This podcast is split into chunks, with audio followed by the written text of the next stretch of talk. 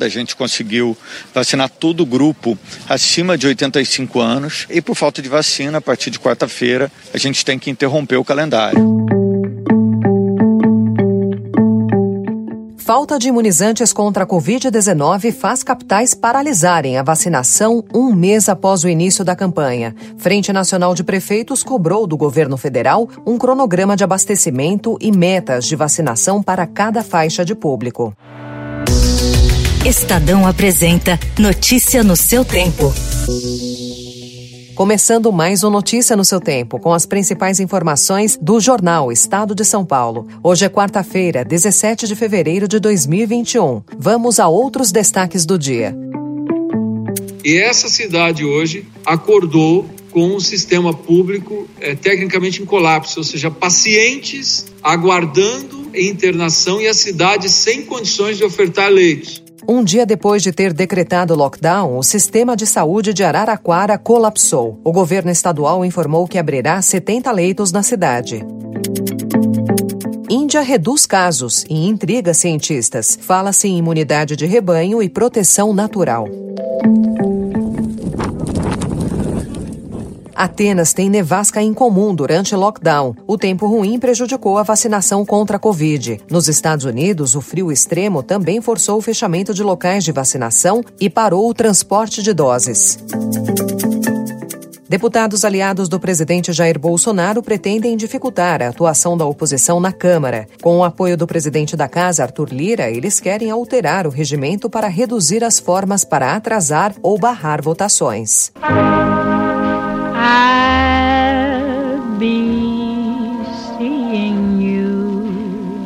A história de Billie Holiday em cores. Brasileira coloriu fotos antigas de novo documentário sobre a diva do jazz. Em Metrópole, a corrida preocupante pela vacina.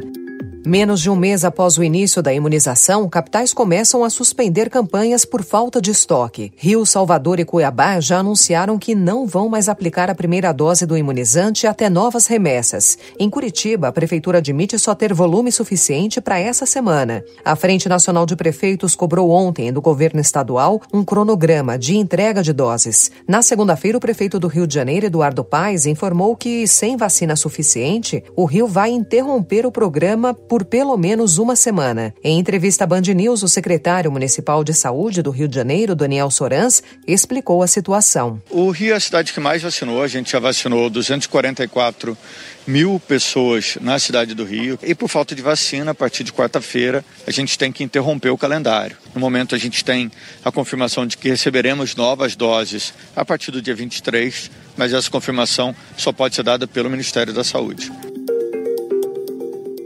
O Ministério da Saúde formalizou ontem a compra de 54 milhões de doses da Coronavac. Em nota, o governo federal informou que a expectativa é de que as doses provenientes do Instituto Butantan sejam entregues no dia 23. Araraquara, município no centro do estado de São Paulo, com 238 mil habitantes, viu ontem seu sistema de saúde colapsar, um dia após a cidade ter decretado lockdown. Segundo a prefeitura, 100% dos leitos para Covid-19 em UTI e enfermaria estavam ocupados e 16 pacientes com necessidade de oxigênio aguardavam na manhã uma vaga de internação. No início da tarde, os secretários estaduais de saúde, Jean Gorenstein, e de desenvolvimento regional, Marcos Vinhos, Estiveram no hospital de campanha com o prefeito Edinho Silva. Nós recebemos a visita dos secretários do governo do estado de São Paulo e eles entenderam a gravidade da situação. Eu já na sexta-feira tinha feito contato com o governador, alertando a ele sobre a nova cepa que estava circulando e ele colocou os secretários à disposição e os secretários anunciaram é, o apoio necessário para que a gente possa ampliar leitos e faremos isso. É, nós temos autorização para ampliação de 70 novos leitos.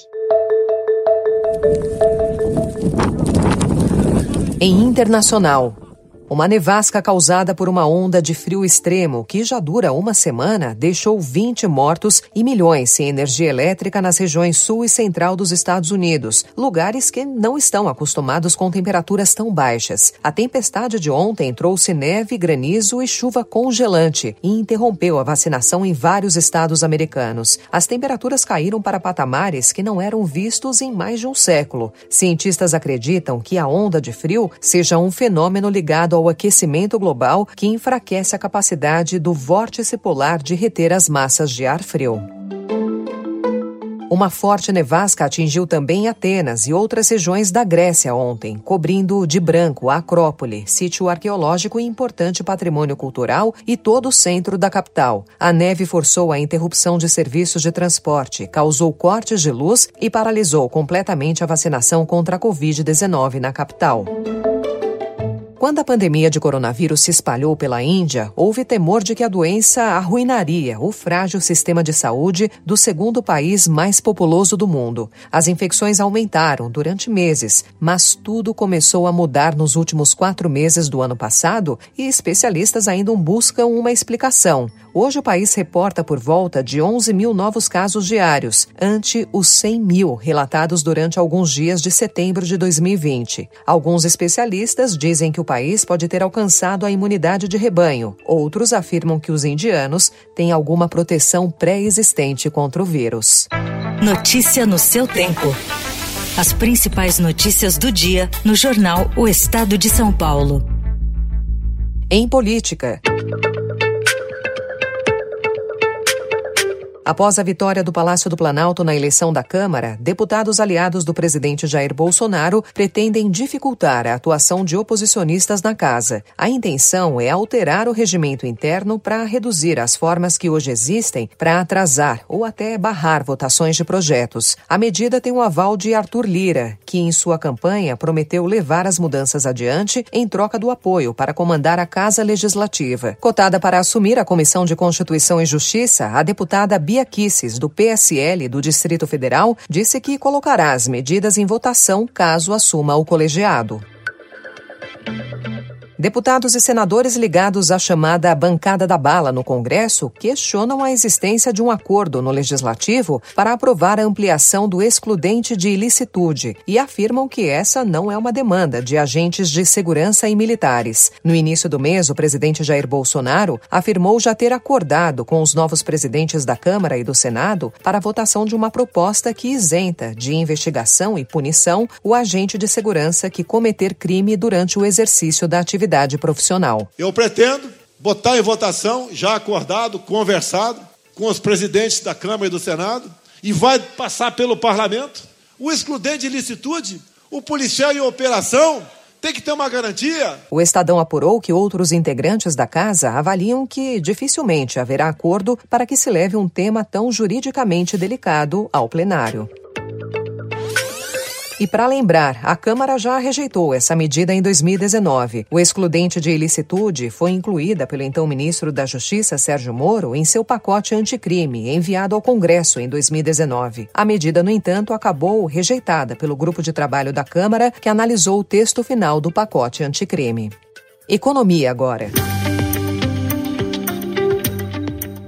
Em meio ao recrudescimento da pandemia, a economia brasileira entrou em 2021 dando sinais de perda de fôlego. Sem o auxílio emergencial para trabalhadores informais, extinto a partir de janeiro, uma retração do PIB neste primeiro trimestre já estava no radar. Agora vem crescendo o número de analistas que esperam queda também no segundo trimestre, configurando o que o mercado chama de recessão técnica, quando a economia se contrai por dois trimestres seguidos.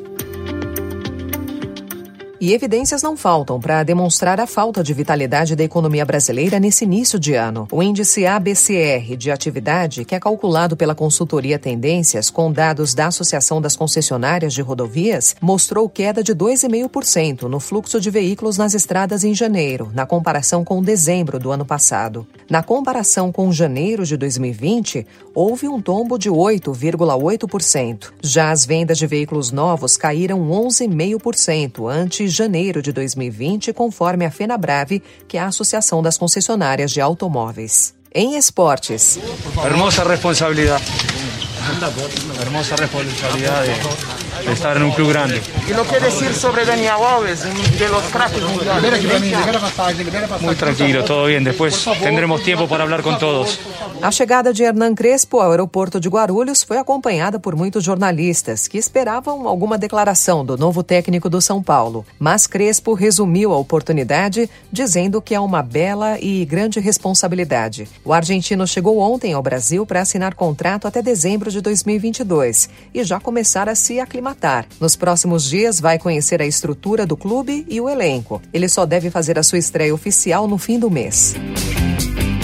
Estava tudo preparado para Guilherme Abel entrar na pista. Os meses de treinos físicos e mentais poderiam culminar numa boa performance nas provas de patinação de velocidade em Ibagué, na Colômbia. O brasileiro era favorito ao pódio e a vaga nos Jogos Pan-Americanos Juniores, mas sua participação foi impedida por decisão do presidente colombiano Ivan Duque Marques, que vetou a entrada de brasileiros por causa dos casos de Covid-19 no país. Em anúncio nas redes sociais, o presidente colombiano impediu impediu a entrada de voos partindo do Brasil e vice-versa até o dia 27 desse mês, citando como motivação a cepa nova do coronavírus encontrada em Manaus.